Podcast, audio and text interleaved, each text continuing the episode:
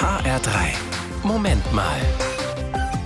Also Menschenansammlung im Moment, äh, äh, klar, geht nicht bei uns zu Hause in Hessen und dazu gehören ja auch die Gottesdienste und zwar in den Kirchen.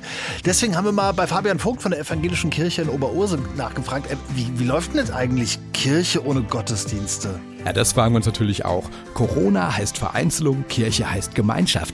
Das ist ziemlich herausfordernd. Andererseits erleben wir in der Kirche gerade einen unglaublichen Digitalisierungsschub und die Entwicklung ganz neuer Formen von Miteinander.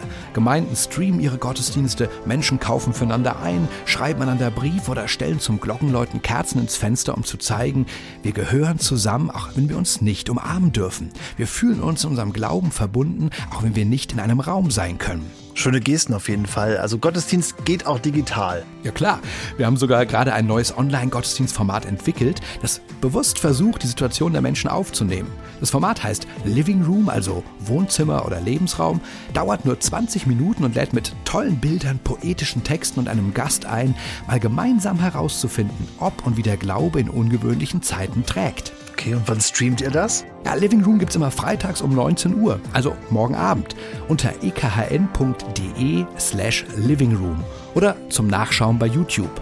Tut gut!